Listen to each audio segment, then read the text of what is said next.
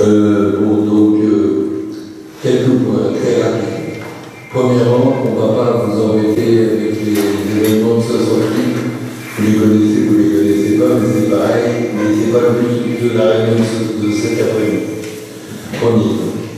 Deuxième point, mai 68, selon les années, s'intéresse ou ça n'intéresse pas les gens. Généralement, ça intéresse les vieux qui racontent leurs souvenirs, les jeunes qui disent papy, raconte-nous. Mais ça dépend des périodes. Aujourd'hui, la question essentielle qu'on nous pose, et c'est le but de la réunion de cet après-midi, c'est qu'est-ce qui ressemble à 68, qu'est-ce qui ne ressemble pas à 68. Et surtout pas de parler de 68.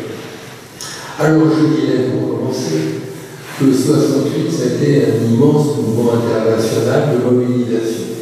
Et pas seulement en France, dans le monde entier.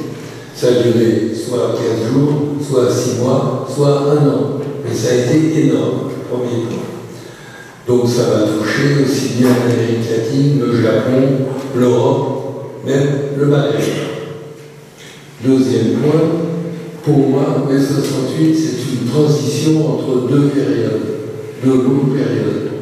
Une période qui voit un mouvement ouvrier qui commence à changer, un mouvement jeune commence à changer, une période qui commence à changer, et globalement, des mœurs qui commencent à changer. Je signale par exemple que le mouvement de libération des femmes, le mouvement homosexuel, le mouvement des immigrés, est né grâce à 68, mais après 68. Ils ne se sont développés qu'après 68.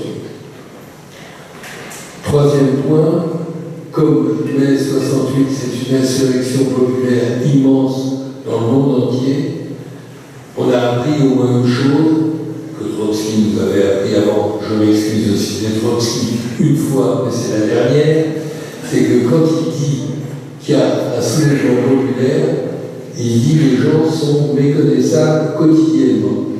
Et ça, c'est vrai. Ils sont méconnaissables quotidiennement. Je vous donne un exemple, ça sera le seul. Le 10 ou le 11 mai, sur les barricades, c'était 10 mai, j'ai vu une voiture brûler rue Gay-Lussac. C'est donc pour ceux qui connaissent Paris au quartier latin, d'un quartier qui n'est pas ouvrier, qui est plutôt petit bourgeois. Un mec disant, voyant sa bagnole rouler, oh merde, c'est ma bagnole, et il rigolait. Et je pense que quelques semaines après, il a dû voter à droite quand il s'est aperçu que le mouvement se cassait la figure, que les ouvriers les jeunes ne marchaient plus et qu'il fallait revenir à l'ordre, aux flics, à la sécurité et au gouvernement. Donc, une politisation quotidienne quand il y a un soulèvement populaire d'une telle ampleur.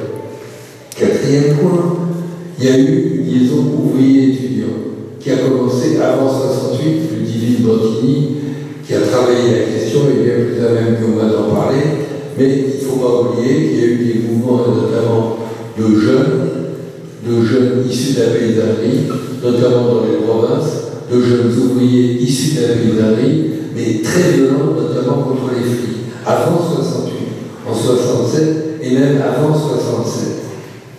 Donc une liaison ouvrier-étudiant réelle qui a commencé par les jeunes avec un mouvement qui est fondamentalement un mouvement de jeunes, avec peu d'ouvriers en Amérique latine, au Japon ou en Asie ou au Maghreb, mais avec des ouvriers en France et surtout en Italie, de ce qu'on a appelé le Screaming May, en français et pas en italien, le mai rampant, qui va durer beaucoup plus que le mouvement français.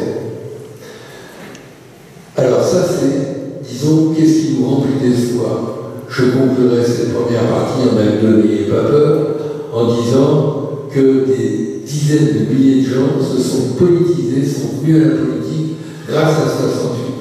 J'ai fait une table de meeting là en France, et il y a plein de vieux, comme moi, qui m'ont dit que tu sais, je suis venu à la politique en 68, je bégayais en 68 dans mon lycée, dans mon collège, dans mon truc, dans mon milieu, dans, dans, j'étais paysan par exemple, je suis venu à la politique en 68.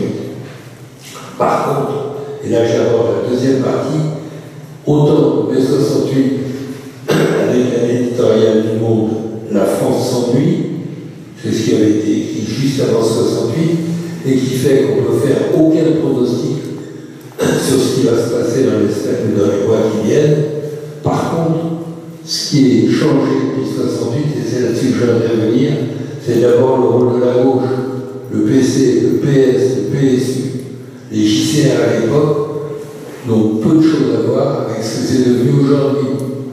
Pour ce qui est des JCR, ancêtres du NPA, on avait une formule à l'époque, mais qui nous a apporté beaucoup, à savoir, on ne savait pas où on allait, mais on savait où on n'allait pas. Mais on y allait quand même. Et c'est le fait d'y aller quand même qui était très très important par rapport à d'autres forces d'extrême gauche dont on a parlé ce matin, mais le divine et les autres, vous n'étiez pas là. On a parlé de l'extrême gauche et on s'est aperçu que les Mao et les ont été coucher au moment des barricades, parce que comme nous, les barricades à Paris, ils ont vu qu'il y avait surtout des étudiants un peu d'ouvriers, et le lendemain, quand il y a eu la seule mot d'ordre de général, le seul lancé par la DGT, ils ont dit c'est grâce à nous, et nous on a dit non, c'est pas grâce à vous, c'est grâce aux barricades, même si c'était essentiellement étudiant. Donc on avait un PC qui n'était pas comme aujourd'hui en pleine crise, qui était encore très fort, un PS qui était encore fort, un PSU qui n'existe pas, qui n'existe plus, mais qui était quand même plus ou moins fort chez les étudiants, parce que notamment le président du l'UNEF, l'Union nationale des étudiants de France, était membre du PSU, et une JCR qui, comme je le disais, était dans le mouvement, c'était une rares organisations d'extrême dans le mouvement, mais je répète, sans savoir où on allait, mais en sachant où on n'allait pas. Alors je donne un exemple. Quand j'ai appris qui démarrait à Renaud-Billancourt, après le dîner, je suis pour la seule fois de ma vie allé à l'Assemblée Générale de la Sorbonne. Il y avait des milliers de jeunes. Je leur ai dit, on va à Billancourt. Ils m'ont dit, oui, on fait la liaison ouvrier étudiant. On est arrivé à Billancourt. Et c'est là où j'ai vu la force du PC. Et moi, ça ne m'a pas étonné. Ça a étonné ceux qui n'étaient pas politisés. C'est que Billancourt était complètement fermé. À l'époque, il y avait 35 000 ouvriers, 40 000, dont des milliers d'Ouest immigrés. Mais les portes étaient fermées parce que le PC avait fermé les portes. Il y avait quelques jeunes sur les toits qui nous faisaient des sites d'amitié, mais c'était tout. Donc, les gens sont rentrés, dépités, pas députés, députés. Moi, je suis rentré, comme j'étais déjà trotskiste, je me doutais de coup, mais c'était un coup très dur.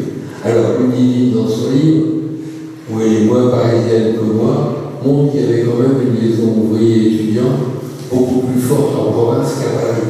À Paris, c'était quand même assez formel, même si dans les manifs, la seule mot d'ordre de général, ça a été après la ligne des barricades par la CGT, même si dans les manifs, il y avait ouvriers et étudiants. Deuxième point qui a changé, c'est que à l'époque, il n'y avait pas de réseaux sociaux, c'était le PC et la CGT qui dominaient tout. Aujourd'hui, il y a la force des réseaux sociaux. Je ne sais pas ce que ça peut donner.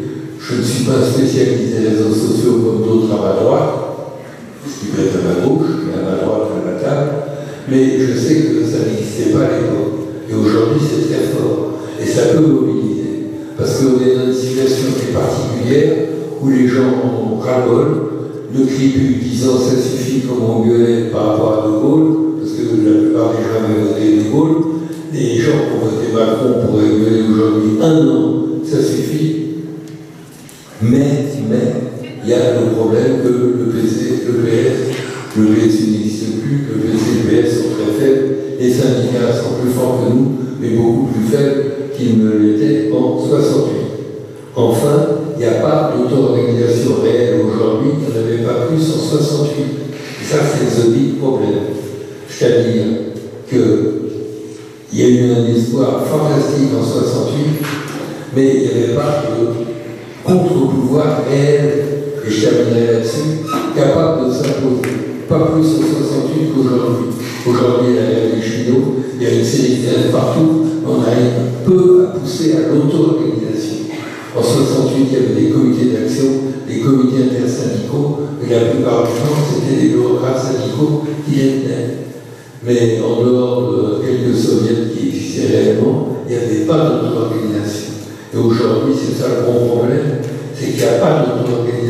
c'est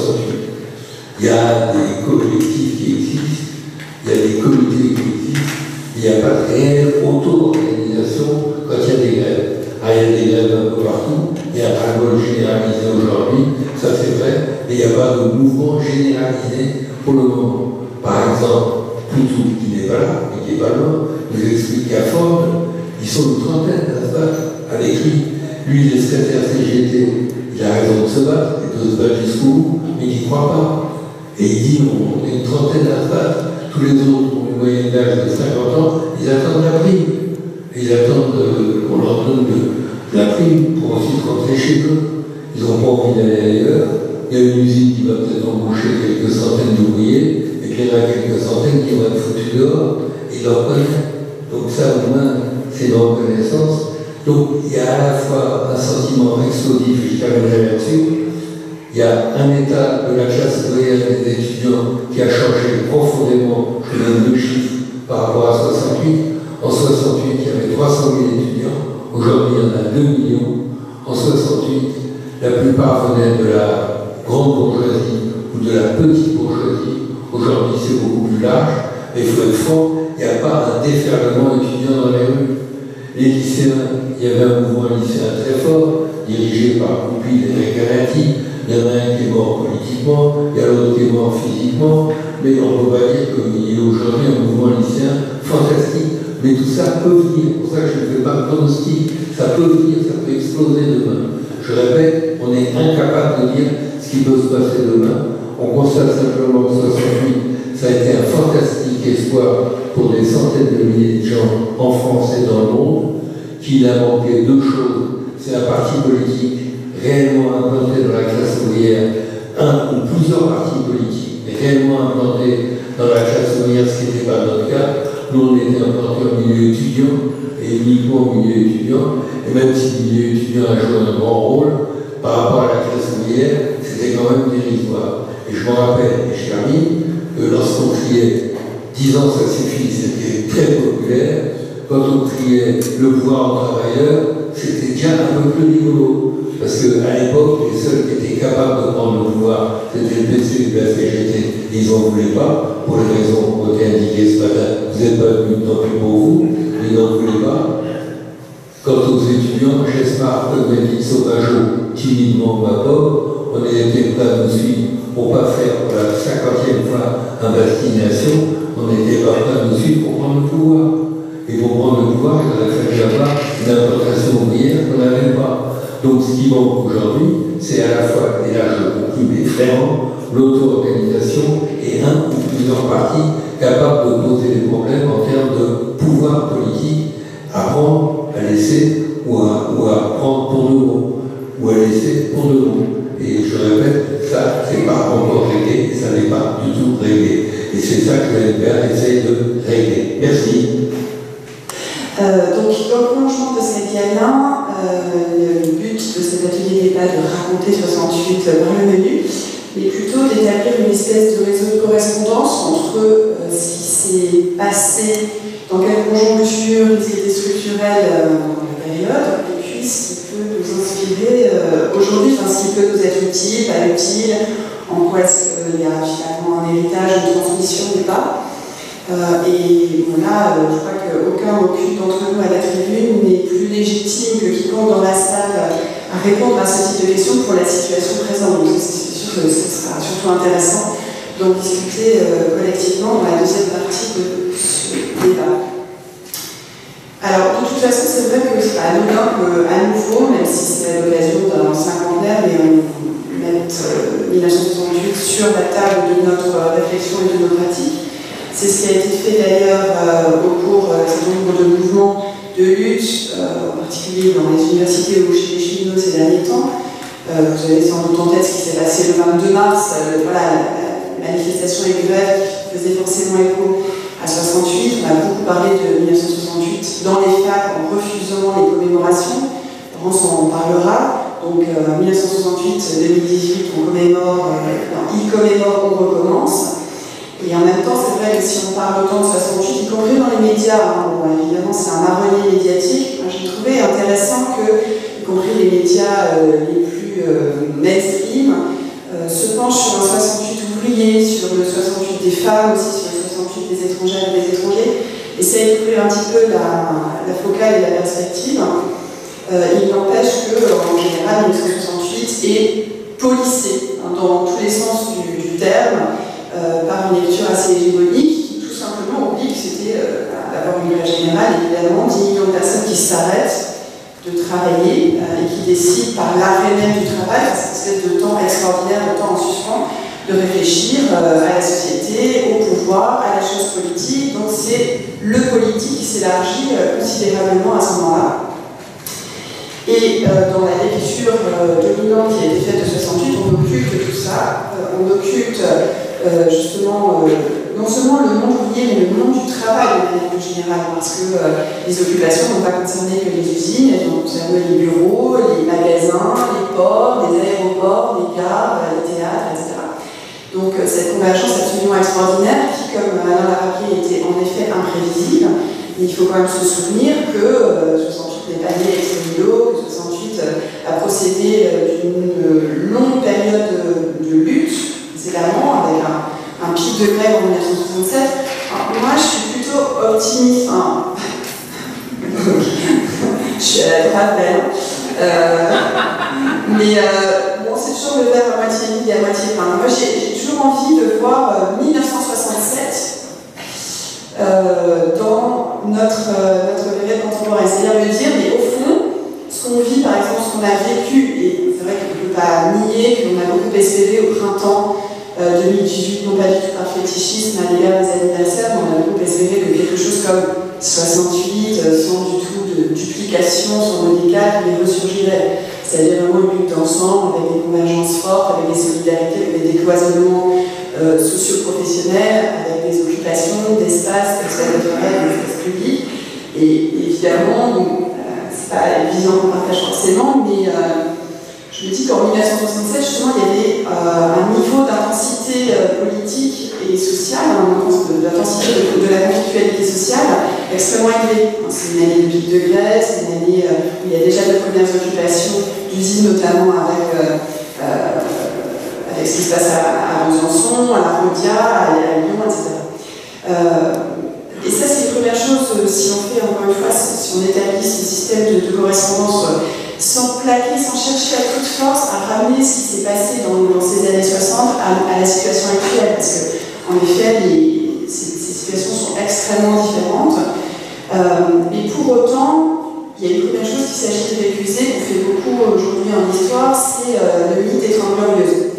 Alors, Récuser le mythe des Trente Glorieuses, ça ne veut pas dire que, ça veut pas dire nier qu'on vivait beaucoup mieux en 1968 euh, que pendant l'occupation et dans l'immédiat après-guerre. Et c'est quand même important pour nous aujourd'hui, disons, de, se rappeler euh, que les conditions de vie, d'existence de manière générale, les conditions de travail et même d'emploi dans une certaine mesure, je sais que vous pourrez contester ça euh, à juste titre, parce que c'est complémentaire et contradictoire, mais étaient loin d'être glorieuses et donc euh, forger, comme a fait Jean Fourastier, cette expression de Trente glorieuse à posteriori, c'est en quelque sorte aussi lisser la période et ne pas euh, évoquer dans cette période la profondeur de ces contradictions et de ces, inégalités sociales. on est en 68, il y a 5 millions de personnes qui vivent sous le seuil de pauvreté, il y a 2 millions de personnes, des salariés qui vivent euh, avec des salaires vraiment misérables. on est encore beaucoup rémunérés aux pièces, les cadences sont très élevées, etc. Et la question de l'emploi commence à se poser. Euh, la NPE est en 67, on estime en général qu'il y a 500 000 euh, chômeurs, ce dont le patronat se réjouit. Enfin, voilà, c'est un plan de, chômeurs euh, qui peut profiter justement à l'augmentation de la productivité, des cadences, à la pression sur, sur les salariés. Donc bien sûr que la situation a radicalement changé, c'est sans doute beaucoup plus difficile de se mettre en grève aujourd'hui, de s'engager dans une grève longue. Euh, dans une grève tenace, mais il faut quand même se souvenir que ça l'était aussi dans une grande mesure euh, en 1968 parce que euh, souvent les salaires étaient très bas et qu'il faut le rappeler, à il n'y a pas du tout été question de payer les jours de grève. donc beaucoup ont, payé cher aussi cette grève. donc ça c'est un premier élément, c'est-à-dire on ne peut pas avoir à l'esprit que bon les années 60, dans les années 60 tout était ouvert et possible et qu'aujourd'hui euh, la situation s'est tellement rabougrie et tellement étriquée que euh, les conditions matérielles de la lutte sont désormais à la, mesure de, ce, ce raccourcissement.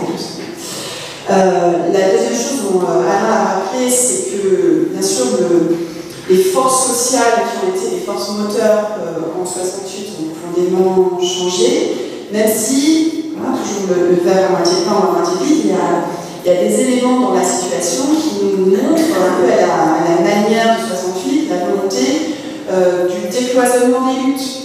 68 euh, n'a pas commencé euh, en mai, n'a pas commencé en mars, il y avait déjà des, luttes très très importantes avec des grèves, on pourrait en citer beaucoup, mais on peut parler notamment des, grèves ouvrières à Caen, qui étaient très dures, avec des affrontements extrêmement violents avec les forces d'un certain ordre.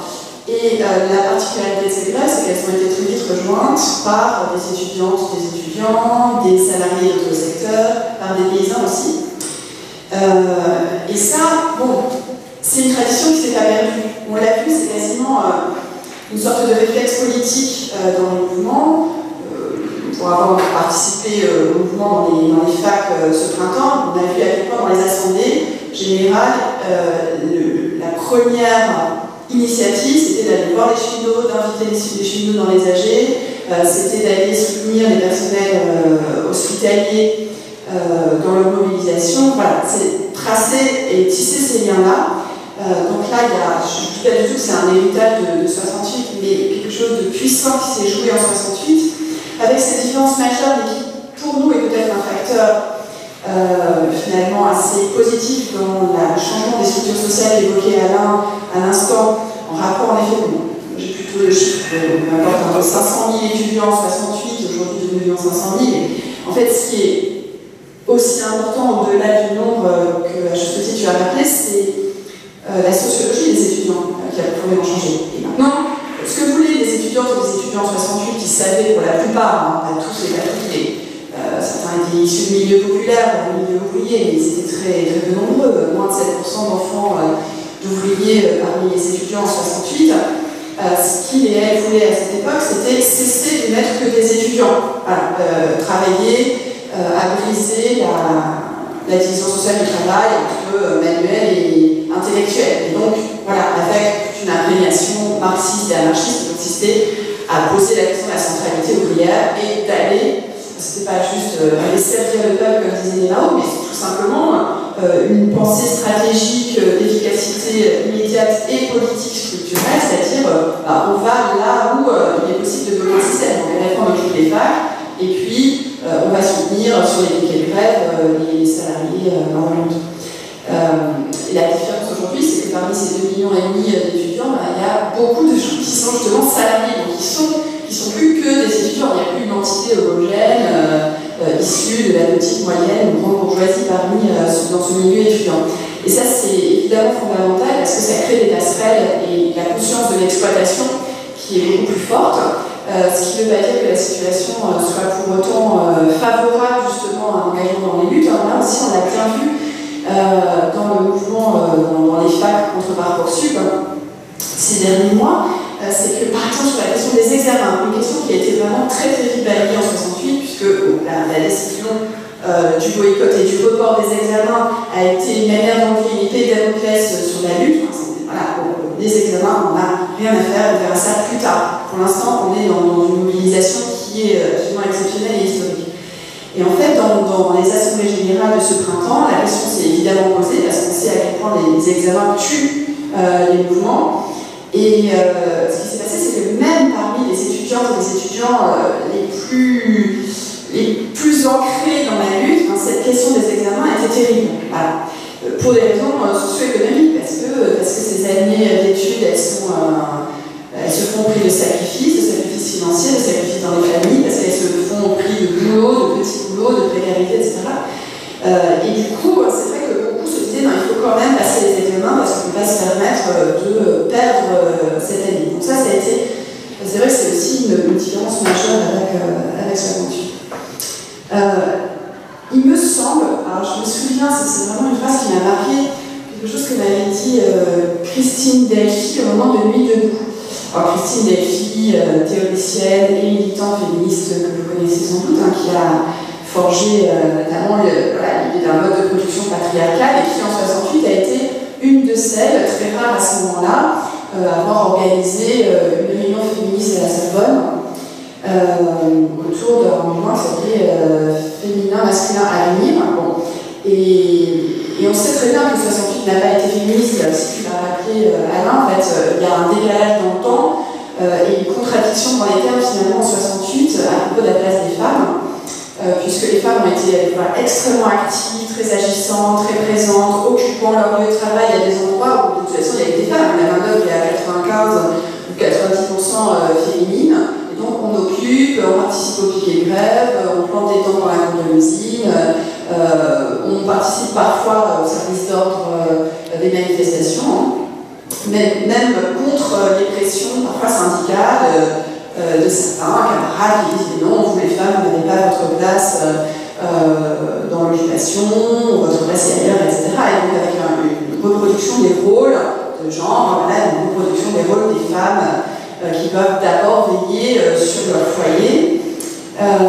Donc il y a cette contradiction vraiment majeure et pour certaines dramatique. Hein, que, voilà, c'est quand même ça, crée le sentiment d'un décalage total entre d'un côté une volonté émancipatrice, une volonté de rompre avec toutes les formes de domination et d'aliénation, et puis de l'autre, une reproduction de la domination masculine qui a un impensé absolu du mouvement. Voilà, c'est-à-dire que tous les leaders de 68 sont des hommes, et ne se posent pas du tout cette question, ni d'être des hommes, ni d'être des leaders. Voilà, une espèce de naturalisation du leader euh, homme, euh, et blanc par ailleurs. Bon, c'est un impensé de 68. Comme quoi, c'est vrai que le champ des possibles, comme disait ça à propos de en 68, le champ des possibles s'est ouvert. Euh, mais pour autant, il y a des, des cliquets comme ça, des, barrières hein, qui euh, sont restées euh, hermétiquement closes. Et donc, ces femmes, elles ont aussi, pour beaucoup, réagi à ça et constitué des mouvements féministes, pour certains non mixtes, des réunions non mixtes, avec la nécessité de faire des, groupes, de monter des groupes femmes, de se réunir aussi entre femmes pour pouvoir prendre cette parole qui était trop souvent confisquée. Et donc, Christine Delphi, à peu mis debout, disait mais il faut vraiment être dans lui debout parce qu'on a peut-être gagné énormément de point de vue par rapport à 68. Et, aussi, grâce à toute cette, euh, transmission euh, féministe, on voit euh, avec une force incroyable, et tout dans les, dans les jeunes générations féministes qui, qui, qui, repensent complètement toutes ces questions avec une grande cohérence existentielle et en même temps qui, connaissent bien les textes, les positions et les pratiques des années 70. Et c'est vrai qu'il y a des choses euh, qui ont été possibles en 68 du point de vue, par exemple, de cette domination masculine, euh, de la question des leaders, etc., euh, qui, à mon avis, ne le sont plus du tout aujourd'hui, parce qu'on a acquis beaucoup plus de vigilance sur des nécessités démocratiques parmi nous, sur la nécessité aussi de, s'écouter. Bon, par exemple, pendant debout, c'est vrai qu'il y avait Ruffin et Lordon, mais au fond, dans les assemblées générales, ils avaient leurs 5 minutes comme tout le monde, ni plus ni moins, et je pense qu'eux-mêmes, là je parle pas de, ce qu'ils sont, ce qu'ils deviennent l'un ou l'autre, peu importe, c'est pas, le sujet, mais eux-mêmes n'avaient pas forcément envie de toute façon euh, d'être des leaders du mouvement. Alors c'est une question d'ailleurs stratégique hein, qui est souvent posée à propos de debout, c'est parce que par exemple, à la différence de 68, pas manqué euh, supposément euh, de dirigeants de. Moi je pense que justement on apprend énormément dans de tels mouvements euh, à se délaisser, à se débarrasser justement de nos habitudes et notamment de nos habitudes de, cette domination. Il faut des chefs, il faut des meneurs, etc. Et ça, c'est finalement un gain de 68, un gain sans doute paradoxal, mais qui a été à poser ces questions, qui a été à poser les. 68, c'est quand même avant tout un esprit critique. c'est favoriser l'esprit critique. Vous savez, il y a une affiche des ateliers populaires, ex-école des beaux-arts, qui sont rebaptisés ateliers populaires. On voit une bouteille de poisson, une tête de mort, comme ça et qui dit euh, ne pas avaler. ne pas avaler. Et eh ben, c'est peut-être, finalement, on pas que c'est un slogan de 68, mais c'est une des choses les plus fortes euh, de, 68, parce que c'est on n'avalera plus, on ne gobera plus, on n'ingérera plus n'importe quoi, ce qu'on nous dit et qui passe pour argent comptant, euh, le monde qui va de soi et qui pourtant justement ne va pas. Il ne va forcément de soi.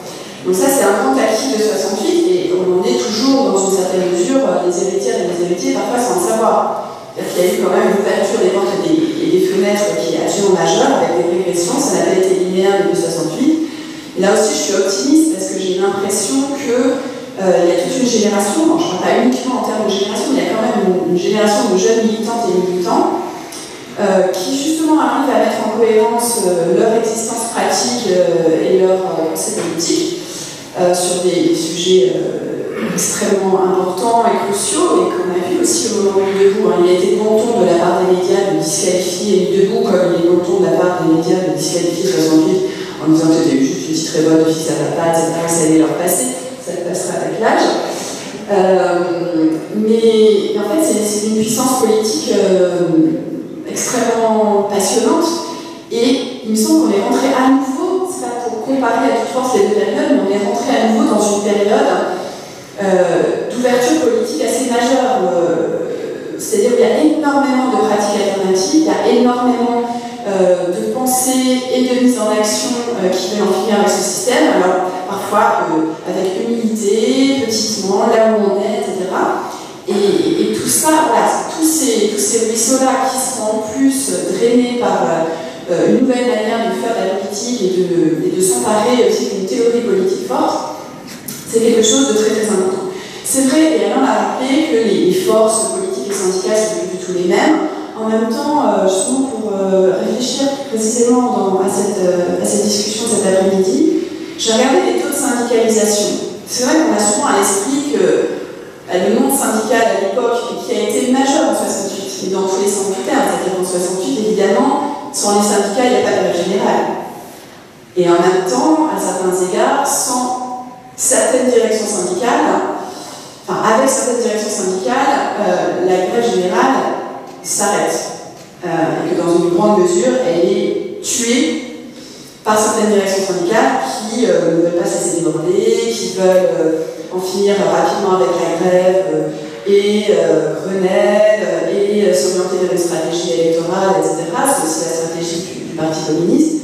Donc voilà, c'est là aussi l'un des nœuds de 68, c'est que d'un côté, euh, sans les syndicats, il ne se passe rien, sans les équipes syndicales à la base, même s'il y a des endroits où la grève est euh, par des jeunes qui n'étaient pas syndiqués, des occupations, voire des séquestrations, euh, ce que les directions des fédés ou de certaines fédés comme la CGT condamnaient, hein, les séquestrations étaient condamnées officiellement par CELI par exemple.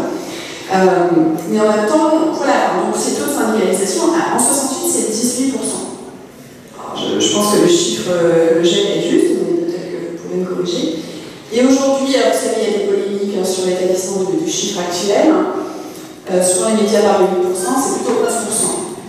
Bon, avec des variations énormes selon les secteurs. C'est là peut-être qu'il y a un enjeu majeur et une comparaison euh, à, établir, c'est que euh, c'est dans le, secteur vraiment ouvrier et industriel que la, la syndicalisation a chuté. Mais voilà, il n'y a, même pas une différence énorme. Ce, faut, dont il faut aussi se rappeler, c'est qu'en 68, il n'y a pas que les grands bastions industriels qu'on a souvent en tête, évidemment Billancourt, évidemment Peugeot Sochaux, où il y a les morts, de, parmi les morts de 68, hein, Pierre Bello et Henri Blanchet, deux ouvriers de Peugeot Sochaux, qui meurent au moins d'une balle en pleine tête euh, suite à euh, l'invasion de, l'usine par euh, les CRS. Il y a aussi beaucoup, beaucoup, beaucoup de petites boîtes, beaucoup de services de toutes sortes, des chèques postaux, des, des, infirmières, des, des, garçons de café qui se mettent en grève, des hôtesses de l'air d'Air France, etc. Et par exemple, beaucoup de petites usines, j'en ai vu notamment par exemple dans les Vosges, il y a 10 ou 20 salariés, l'usine est en grève elle est occupée. Voilà, peut-être que c'est toujours une manière d'essayer de prendre appui sur. Voyez, ne pas avoir une, image trop idéalisée, euh, oui, bah, c'était facile à cette époque dans une certaine mesure, il y avait pas de chômage, etc. Alors on se posait déjà cette question, où euh, il, y avait, euh, il y avait les grands bastions ouvriers, et aujourd'hui c'est plus possible. Bon, bah, on sait qu'il y a des luttes victorieuses, aujourd'hui dont on ne parle pas assez. on en discutait hier avec Stéphane Brisé, parce que son film magnifique En guerre on raconte finalement la mécanique de la défaite. C'est un film incroyable, c'est un film d'une force prodigieuse et en même temps on a le sentiment d'avancer mécaniquement vers ce qui sera une défaite et qui mis, enfin je, je de suite. Pardon, mais vous savez sans doute comment cette lutte a été faite. Euh, il y a des, luttes victorieuses et beaucoup. Et moi j'ai en tête, euh, enfin parce que ça m'a complètement fasciné, j'ai eu encore euh, en y pensant, la, la, grève des femmes de ménage de l'unité inaffichée, 100 jours de grève, euh, avec euh, une impliquée de grève qui a tenu pendant les 100 jours alors qu'on était en plein hiver et qu'il faisait très froid et qu'elles ont souvent elles sont mères de famille seules à s'occuper de leurs enfants. Enfin, c'était incroyable comme lutte, incroyable. Elles ont gagné. bon voilà, donc ça, ça donne toujours de, l'espoir, me semble-t-il, et peut-être qu'on est un peu dans une situation équivalente à 67 à cet égard. Alors je voudrais terminer sur deux choses. D'abord sur les questions stratégiques. Bon, de toute façon, Alain l'a rappelé à juste titre, c'est vrai que les forces politiques, et notamment euh, la jeunesse communiste révolutionnaire à cette époque, les forces politiques qui se réclamaient de la révolution et qui avaient vraiment cette espérance révolutionnaire euh, chevillée au corps, parce que 68 a été un moment où on a vraiment espéré euh, changer la vie, mais profondément.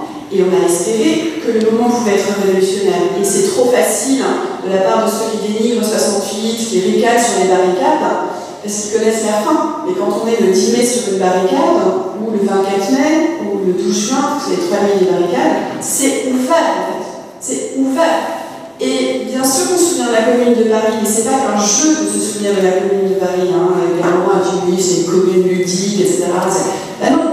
Enfin, d'abord, il faut un vrai courage physique, il faut un vrai courage politique, et puis euh, on peut penser que le pouvoir. Euh, peut être renversé. On peut le penser. Et pendant plusieurs semaines, on l'a cru, sincèrement.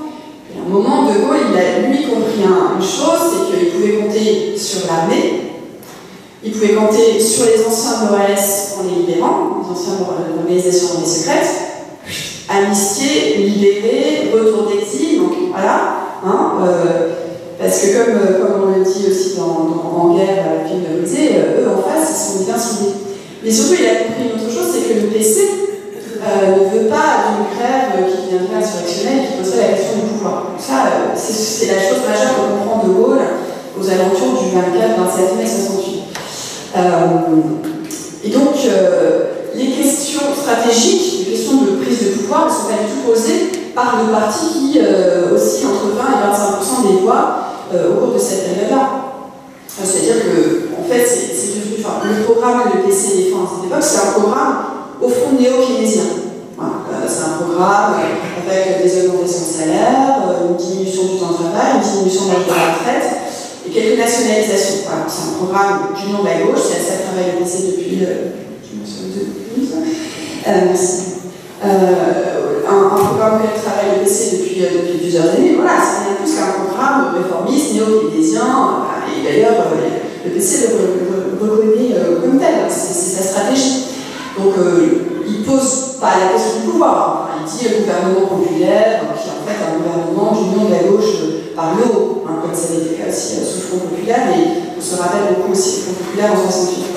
Et celles et ceux qui posent la question du pouvoir sont plutôt justement dans les organisations type mouvement du 22 mars, euh, dont font partie certaines et certains militants de, la, de, Et à un moment, il y a un débat intéressant dans le mouvement du 22 mars, euh, notamment avec Alain, parce que le mouvement du 22 mars, ça peut en parler, mais vous organisez, euh, a déjà parlé, mais vous réunissez un moment voilà, avec Barjonet qui vient quitter ses responsabilités euh, dans la direction de la CGT, avec Daniel, Matzaïr, pour se poser la question justement c'est-à-dire on, on, est au tout début du mois de juin, et euh, la situation peut basculer à tout moment. Ça, c'est le propre des situations euh, politiques euh, qui posent, qui sont, révolutionnaires, mais qui en tout cas posent cette question. C'est si on perd un jour, deux jours, trois jours, voilà, tout peut basculer. Donc c'est vraiment, il y a une urgence politique à penser la stratégie. Vous êtes trop faible de toute façon la mettre en œuvre. Mais la discussion que vous avez, elle est quand même euh, stratégiquement très très importante. Je pense qu'on peut continuer. c'est un débat majeur euh, qui, a besoin sans cesse d'être réactivé et réanimé euh, dans nos rangs. C'est-à-dire, tout ce que vous proposez, hein, ce que vous envisagez ou ce que vous, espérez, c'est une manière de fédérer les comités de grève, les comités d'action, voilà, parce qu'ils sont dispersés, parce qu'ils sont partout dans le pays, parce que notre organisation, euh, elle est variable selon les lieux de travail, etc., mais elle existe aussi, même si elle est freinée par certaines, hein, notamment par certaines fractions de la CGT. Euh, donc c'est poser cette question euh, de, les fédérer. de les fédérer, c'est aussi ce que font les, militants lambertistes, hein, qui pose cette question du comité central de grève, etc. pour poser la question classique d'un double pouvoir. Comment il peut y avoir un, un pouvoir face au pouvoir gouvernemental qui est déjà très et qui est vraiment profondément fragilisé. Je passe les détails, c'est ça, on peut le voir vraiment dans les, les archives, mais ce n'est pas le propos ici. Euh, et ce que vous répondez euh, en réactivant là aussi un débat historique, politique, classique euh, entre militants marxistes révolutionnaires et militants anarchistes, ce que vous répondent Jean-Pierre Ducueil et surtout Daniel Bénit, c'est à un moment, non, non, non, garder la spontanéité, l'autonomie à la base, des comités d'action. Il ne faut, pas, pas chercher à être fédéré, on vous voit venir avec mon gros sabot algébrique, etc. Bon, voilà, ce débat a eu lieu, il a eu mérite d'avoir lieu, ces questions ont été posées, elles étaient fortes, elles étaient fondamentales en 68, même si de toute façon, encore une fois, les organisations qui portaient ces questions majeures euh, n'avaient pas euh, les forces, euh, peut-être, pour, les, pour les diffuser largement, même si, encore une fois, la, force et l'influence politique d'une organisation comme la jeunesse communiste révolutionnaire était sans commune mesure avec son choix numérique. La deuxième chose, et pour terminer, que je, voulais dire en plus, c'est peut-être se rappeler, euh, j'en parlerai aussi peut-être dans la discussion demain sur le matérialisme avec Jean Patou et Michael Louis, c'est se rappeler, euh, enfin ça va peut-être paraître un peu naïf, hein, mais euh, Pierre Bourdieu avait parlé du rire de mai, le rire de mai, à 68, la joie de mai, une expérience sensible du politique, il y a une dimension euh, d'affect en 68, une, dimension euh, émotionnelle, parce qu'évidemment, on ne rentre pas dans un mouvement, dans une lutte comme ça, sans, la joie de faire, hein, sans la, la, dimension si très, tellement intense de se sentir ensemble, voilà, et aussi dans alors, un esprit de camaraderie parfois être relative, etc., parce qu'évidemment, il y a la conflictualité, il y a des divergences, etc. Mais c'est peut-être aussi des, questions à repenser euh, dans nos luttes, dans nos organisations, etc. C'est euh, la part des affects. Mais c'est pas une question psychologique, vous c'est pas un truc euh, de, de care, voilà, soyons dans la sollicitude réciproque, etc. Même si je pense que le, care féministe est important. mais c'est repenser ces questions, enfin, la prendre politiquement à euh, pour faire vivre nos luttes et nos organisations un peu comme ce que 68 a ouvert de ce point de vue, avec un, espoir de vraiment changer la vie en, ayant euh, envie euh, de la beauté des choses. Des choses. Et parfois on l'a un peu perdu en chemin cet espoir.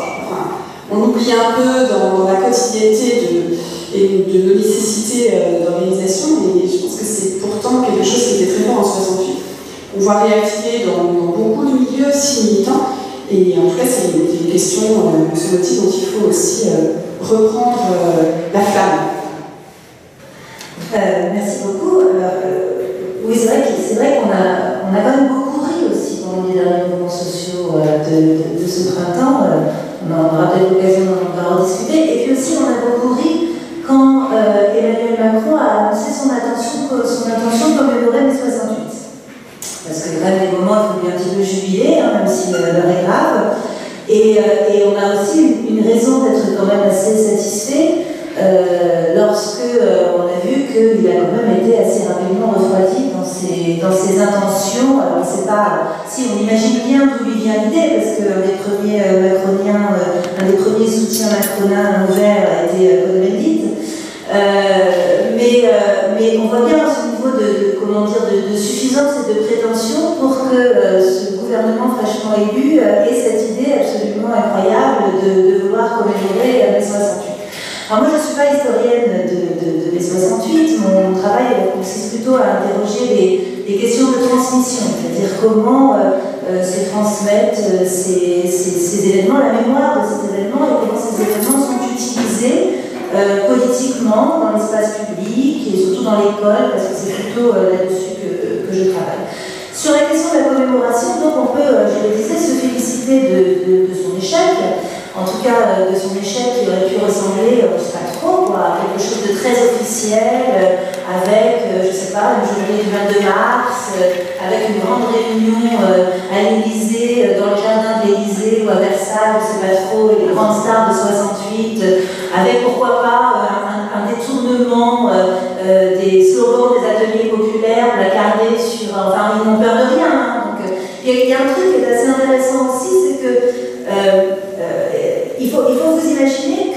euh, pour nous aujourd'hui, mai 68, c'est l'équivalent de ce qu'était 1918 pour les 68 arts.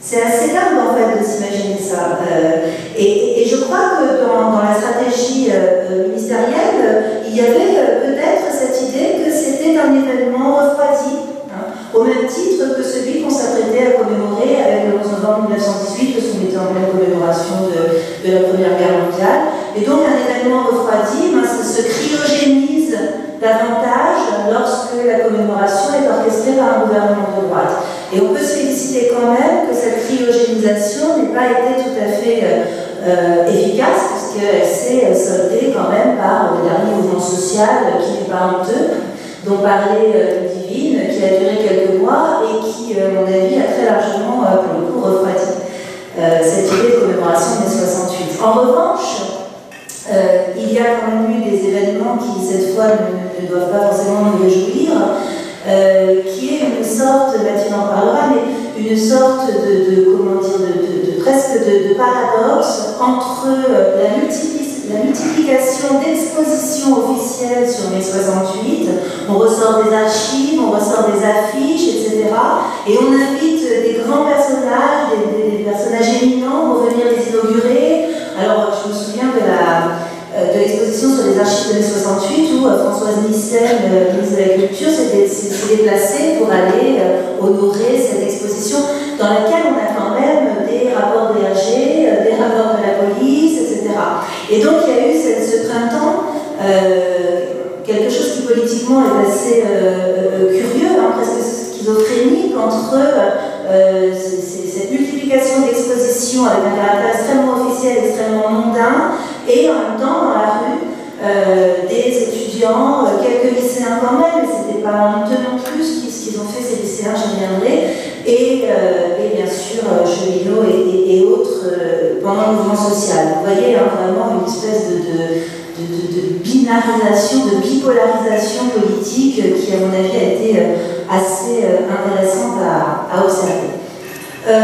Et puis au même moment, bien entendu, ces, jeunes, ces jeunes qui sont dans la rue, ces étudiants qui sont dans la rue et qui occupent leur université, et, et, ces cheminots et, enseignants aussi qui étaient dans la rue, étaient très largement réprimés. Hein. Donc on avait une violence policière absolument, voilà, vous la connaissez maintenant, ça fait quelques années qu'on est retombé fortement. Et puis au même moment, François Nissen souriante devant les archives des archives le jour où quelqu'un écrira l'histoire de, ce mouvement social-là, il ne faudra quand même pas oublier aussi ce qui s'est passé euh, à ce moment-là. Euh, l'autre point sur lequel je voulais insister, c'est quand même sur la question du rôle euh, de l'école dans cette question de la transmission, ou plutôt de la panne de transmission sur les 68. Alors, en précisant tout de suite quelque chose, c'est que je ne fais pas partie des gens qui considèrent que parce qu'un événement est dans un programme scolaire, euh, forcément, euh, ça va générer euh, une sorte de comportement politique de la part des élèves. Hein. Ce serait génial, vous savez, la Révolution française, elle est dans les programmes scolaires depuis très longtemps. Hein. Donc, il n'y a pas d'effet magique entre ce qui est enseigné à l'école et ce que les, les, élèves et futurs adultes vont en retirer comme puissance politique, on va dire.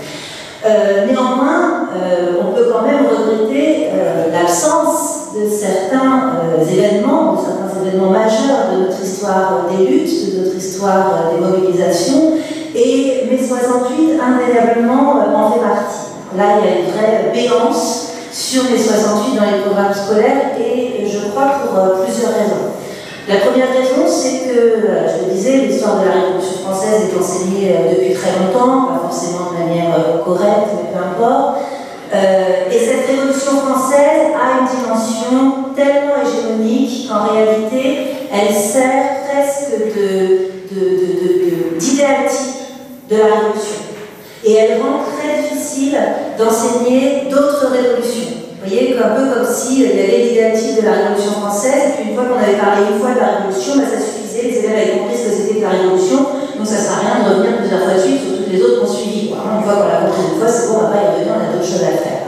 Et donc il y a comme ça un, poids presque euh, surplombant, il y a un surplomb de la Révolution française dans, la transmission d'histoire euh, qui, à mon avis, joue à, contre-courant en fait de la compréhension des autres formes de mobilisation qui ont pu exister dans l'histoire. L'autre raison, euh, c'est qu'on a de toute façon une défaillance extrêmement forte dans la transmission de l'histoire sur l'histoire économique et sociale et qu'on ne peut pas comprendre un mouvement mai 68 uniquement par un prisme politique, si on ne sait pas tout ce qu'a appelé Ludivine tout à l'heure, ou Alain, c'est-à-dire le contexte euh, du nombre d'étudiants euh, à ce moment-là, le pourcentage d'étudiants, le pourcentage de syndiqués, qu'est-ce que ça veut dire être syndiqué, etc. Quel est effectivement le contexte économique de la France à ce moment-là? Il se trouve que tu disais qu'on commençait à battre en brèche le mythe des Trente Glorieuses, mais pas du tout à l'école. C'est-à-dire qu'à l'école, en revanche, 68, ça tombe pile poil au moment des Trente Glorieuses, et donc c'est absolument impossible de dire qu'il s'est passé un truc euh, comme 68 dans, un, dans 30 années glorieuses, quoi, vous voyez? Donc euh, il y a aussi cette espèce de séquence, de séquençage, séquençage, séquençage, de séquençage historique dans, dans, les programmes qui fait que les 68, ça tombe mal. Euh, puis la troisième raison, c'est que, ça c'est un peu la, la malédiction des 8, euh, c'est qu'à l'école, on commémore mai 58 en fait. Alors bon, on a déjà fait un mai, si vous voulez pas. C'est mai 58, c'est l'arrivée de Gaulle. Alors là, par contre, c'est partout, tout le temps, une Caltagérie, machin, l'arrivée de Gaulle, la 5 République. Euh, et, si vous voulez, on est dans une telle logique de la 5 République est une, rupture absolument majeure dans l'histoire de la démocratie parce qu'elle met fin à tous les mots MAX de la 4 République, que là aussi c'est compliqué d'y mettre un événement comme mai 68. C'est-à-dire que mince, euh, moins de dix ans après, euh, tout à coup, à nouveau, ça commence à vaciller. quoi. C'est pas possible dans la narration euh, scolaire, tout ça. donc, pour toutes ces raisons, mai 68 dans les programmes scolaires n'est pas forcément absent, mais il est dilué. Hein, qu'on a, moi j'aime bien parler d'entreprise de dilution comme un procédé de neutralisation, un peu comme une chimique, hein, quand vous mettez des, produits ensemble et puis que ça ne fait pas un précipité, en fait ça dilue. Quoi. Alors, euh, 68, on peut par exemple en parler un petit peu au collège euh, dans, dans une thématique qui s'appelle Françaises et Français dans une république repensée. Mais vous voyez bien que Françaises et Français dans une république repensée, elle est bien sûr pas repensée par en bas. Donc mai 68, c'est un accident dans la grande œuvre de refondation en pensée de la République au collège. Et évidemment, on a tellement peu de temps pour faire les programmes que rares sont les, collègues euh, qui passent du temps sur mai 68 et qui essaient de l'intégrer dans cette République repensée. Alors, mais c'est pas grave parce qu'on va quand même l'enseigner euh, au lycée. Alors, euh, pas dans n'importe quel lycée. Hein. Euh, là, je ne parle pas des lycées professionnels, des lycées technologiques, parce qu'il faut quand même s'adresser aux élites. Donc, on va, on va en reparler, mais en terminale, hein, générale, terminale générale. Et on, on, va en reparler, c'est une forme qui est assez intéressante. D'ailleurs, on n'en a pas parlé ici, peut-être ça pourra faire l'objet d'une conversation. Euh, sous la forme de la question de la crise des médias. C'est-à-dire qu'en terminale, on a l'occasion d'étudier les 68, je qu'il y en a qui l'ont fait peut-être il n'y a pas longtemps, euh, on a l'occasion d'étudier les 68 euh, dans un chapitre qui s'appelle Les médias et mes 68. Alors là aussi, c'est quand même assez extraordinaire, c'est aussi une façon, c'est pas forcément inintéressant, hein, mais c'est aussi une façon de ne pas entrer dans la logique même de l'événement, mais d'entrer plutôt dans le filtrage médiatique de cet événement. Et on sait bien, voilà, vous savez aussi, quand on est historienne ou historien, on sait bien qu'on ne peut pas simplement se contenter des archives médiatiques pour faire l'histoire d'un événement et qu'en tout cas, euh, on passe à côté justement de, tout ce qui fait, enfin, tout ce qu'a fait notamment le, travail de, de c'est-à-dire la restitution extrêmement minutieuse de l'historicité de cet événement, à la fois dans ses continuités avec euh, ce qui précédait dans, les années précédentes, et puis aussi dans sa singularité, dans l'explosion de sa singularité. Donc voilà, pour toutes ces raisons, euh, euh, l'école est davantage dans une optique de panne de transmission que de, de, logique de transmission de cet événement. Et c'est d'autant plus dommage, je vais terminer là-dessus, c'est d'autant plus dommage que, on n'en a pas parlé non plus, mais mai 68 est un moment absolument majeur dans l'histoire de l'école. Euh, alors, comme, n'importe quel autre euh, domaine de mai 68, ça n'a pas commencé en mai 68 évidemment, mais enfin, euh, vous avez tous entendu parler des comités d'action lycéens. vous avez peut-être, vous connaissez ce livre qui s'appelle Lycéens pour la parole, qui est donc une d'extraits de ces comités, comités d'action lycéens. C'est un moment de très grande effervescence dans le lycée, dans les établissements scolaires. Et un moment de très grande effervescence au point que, et ça ne s'est jamais reproduit depuis, hein, en tant qu'historienne de l'école, je peux vous le dire, au point que euh, des lycéens euh, s'expriment spontanément dans une espèce de cahier de doléances, hein, on pourrait appeler ça comme ça, et euh, font part de toutes leurs critiques brutales, brutes de décoffrage, sur ce qui est enseigné dans les lycées, et notamment sur les deux matières qui pour eux sont les deux matières les plus euh, détestables, à savoir euh, en numéro 1 le latin et en numéro 2 l'histoire.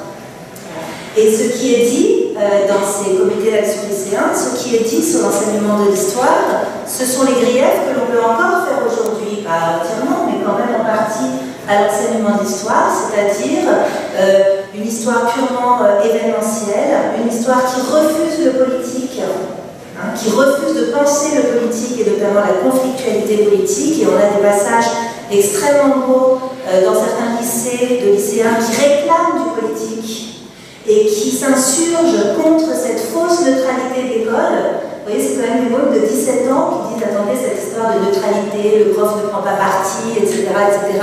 Ça, ça n'est pas possible. En réalité, on est dans un lieu politique qui est un lieu extrêmement conservateur et nous, on réclame de la conflictualité et d'autres manières de voir euh, le et la politique. Euh, donc il, il, fustige cet enseignement d'histoire, donc c'est un enseignement de par cœur, de date, que c'est complètement inintéressant, etc. Et ils vont même jusqu'à faire des contre-propositions de cours d'histoire.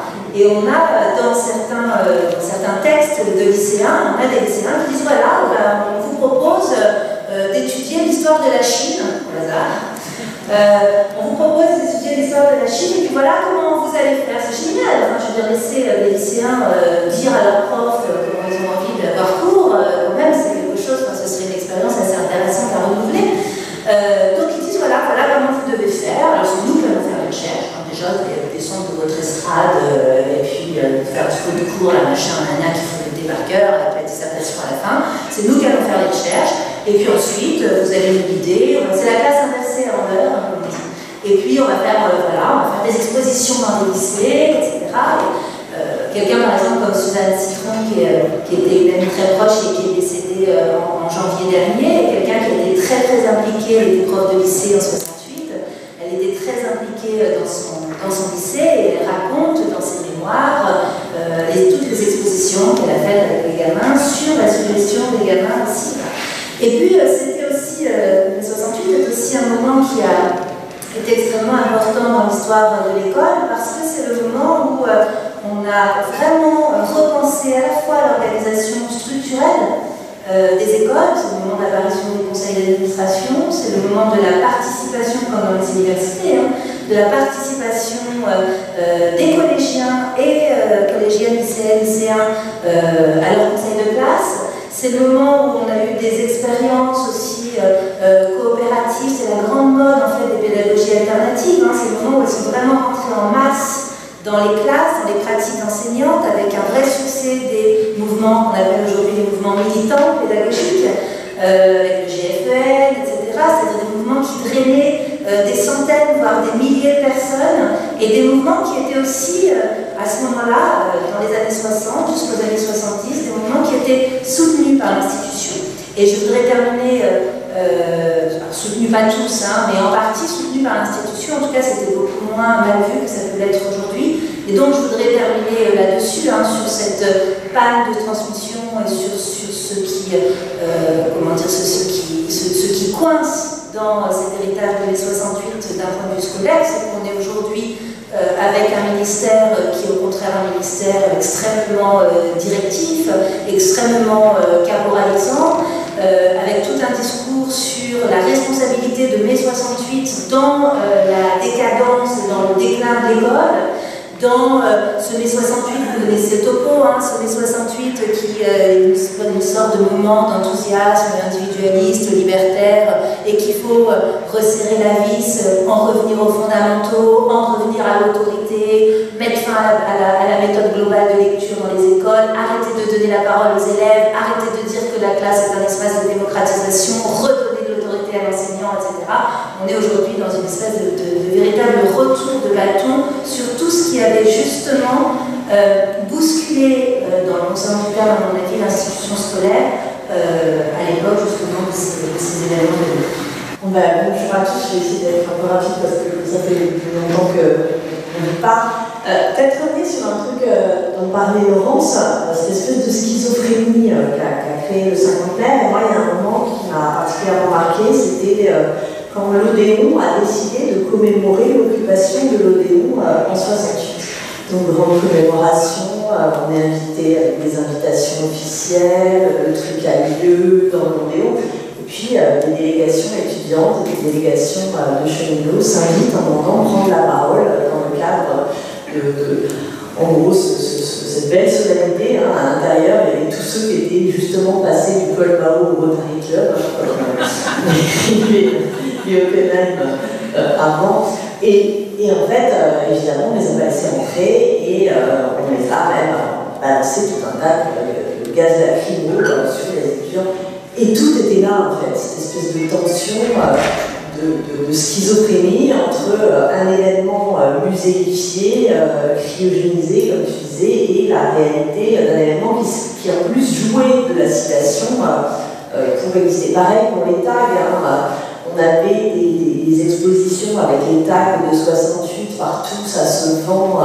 Moi-même, j'ai acheté des bouquins, hein, des tags de 68 parce et à côté de ça, avec le moins de tags sur le moindre mur, au demeurant en général mal repeint, parce que de toute façon, ça fait longtemps qu'on repeint pas les facs, en tout cas, bien ses lettres, ont hurlé à la dégradation. Euh.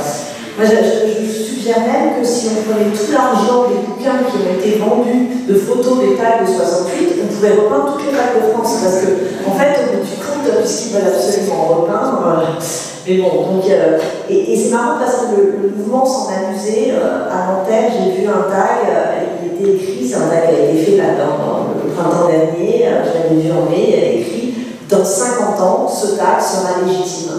Ce qu'avait tagué. Et c'est vrai, c'est tellement ça. Et, et, de fait, le, mouvement s'est amusé du cinquantenaire. C'est-à-dire qu'il côté euh, jouissif, en reprenant soit exactement les mêmes slogans, soit en échangeant un peu. Parce que aussi, on, a, et le cinquantenaire a aidé, on a tout un imaginaire visuel de 68. Par exemple, vous devez avoir cet imaginaire de, ces euh, volets devant les boutiques, ces volets qui sont en plusieurs parties, et il y a sous les pavés euh, la plage qui est écrit, parfait. Et là, sur le, pas le même volet, mais le même genre, c'est sous les pavés la rage. Mais évidemment que c'est une citation. Et c'est tout à fait normal, parce que moi je ne travaille pas non plus sur 68, je suis 19e donc euh, je ne pose pas vraiment sur le 20e siècle. En revanche, je travaille sur la révolution et euh, sur, les, sur, les, circulations révolutionnaires et sur les citations révolutionnaires. Et tout mouvement révolutionnaire, aussi de l'époque, cite les précédentes. Parce que c'est un moyen euh, de pas, pas de remettre le même ouvrage sur le métier, mais euh, de faire référence aux anciens, d'appeler à la vengeance des martyrs, de montrer que euh, derrière la discontinuité de la lutte, il y a la continuité d'un espoir. C'est toujours ça, c'est-à-dire qu'en 1830, on cite 1789, en 1848, on cite 1830, 1789 évidemment, et 1793 euh, qui revient. Pendant la Commune, on a de cesse de citer les précédents le journal Le Père Duchesne, qui reprend d'ailleurs le terme du journal de la Révolution française, date euh, la commune, comme si on avait commencé à l'an 1, donc en 1792. Euh, de même que euh, le, communard, dans, la situation, une fois que les armées versaillaises arrivent, crée un comité de salut public. Parce qu'évidemment, c'est une citation. Et, ça, et ça continue. Hein par exemple 17, hein, il y, a, des statues de Robespierre et de Danton qui sont érigées euh, euh, en 1917. La, principale euh, entreprise de chaussures après la Révolution du 17, elle s'appelle Kominskaya, la commune, hein, c'est la commune de Paris. C'est normal ces citations. Pour autant, si on était, si on se balade, se baladait place de la Sorbonne, pendant la, dans la cour de la Sorbonne en 1968 ou dans les usines, il y avait des portraits de Rosa Luxembourg, euh, des portraits euh, euh, c'était un, espèce d'énorme patchwork, Mao face à Marx, tout le monde, tout, présent. Et quand on arrivait dans la, au mouvement d'année, moi j'ai beaucoup été à Tolbia, qui avait effectivement écrit en euh, B68, il commémore, on recommence. Mais il y avait aussi l'allusion à 36, il y avait aussi des références à la Commune de Paris, il y avait aussi tous en fait, c'est que c'est normal dans un processus révolutionnaire. Et euh, quand euh, je lisais un article, vous avez peut-être lu dans le journal Politis, euh, sur un numéro spécial sur 68, un article de Geoffroy de la Gagnerie qui disait c'est pas possible, 68, c'est mort, c'est comme une statue de commandeur, c'est un fétichisme, ça empêche d'agir.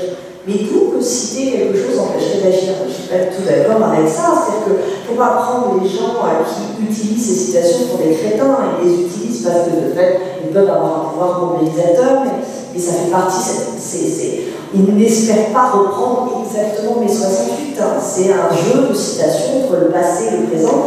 Euh, Walter Benjamin disait chaque révolution est un saut de tigre dans le passé, parce qu'elle va tout de suite rechercher, parce qu'il y a besoin de créer ce, ce souvenir. C'est pas pour eux Autant qu'on euh, imagine faire exactement euh, la même chose et que les gens qui sont en action n'ont pas conscience des évolutions de contexte, de structure économique, de structure sociale, de possibilités d'action et qui ne sont pas, complètement ignares de tout ça. En revanche, la mise en regard qu'a permis le cinquantenaire entre 68 et maintenant a, fait, a mis à jour un certain nombre de choses que, vous avez dit, donc je vais pas mais un, truc moi qui m'a marqué, c'est d'abord que dès qu'on sortait les photos de mai 68, on se rendait compte que finalement la violence avait été beaucoup plus grande en 68 que là. Autant on hurlait sur, euh, enfin, euh, comment on dit là, euh, respect pour les familles des victimes, là, des vitrines, une pensée pour les familles des vitrines, voilà, le, McDo, le premier mai, on avait l'impression qu'on avait atteint un niveau de violence incroyable dans le pays, on regardait les photos de mai 68, enfin, sur le matériel, il y a beaucoup plus de choses, hein.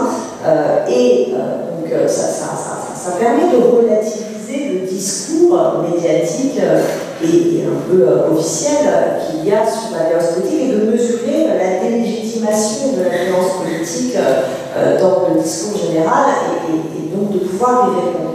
En revanche, si vous regardez les photos des flics en 1968, ils sont mis avec leur petit casque, ils n'ont pas l'air très. Euh, maintenant qu'on a les Robocop, hein, c'est eux qui s'appellent même les Robocop, hein, c'est un terme de, pour se désigner si c'est leur tenue euh, d'émeute.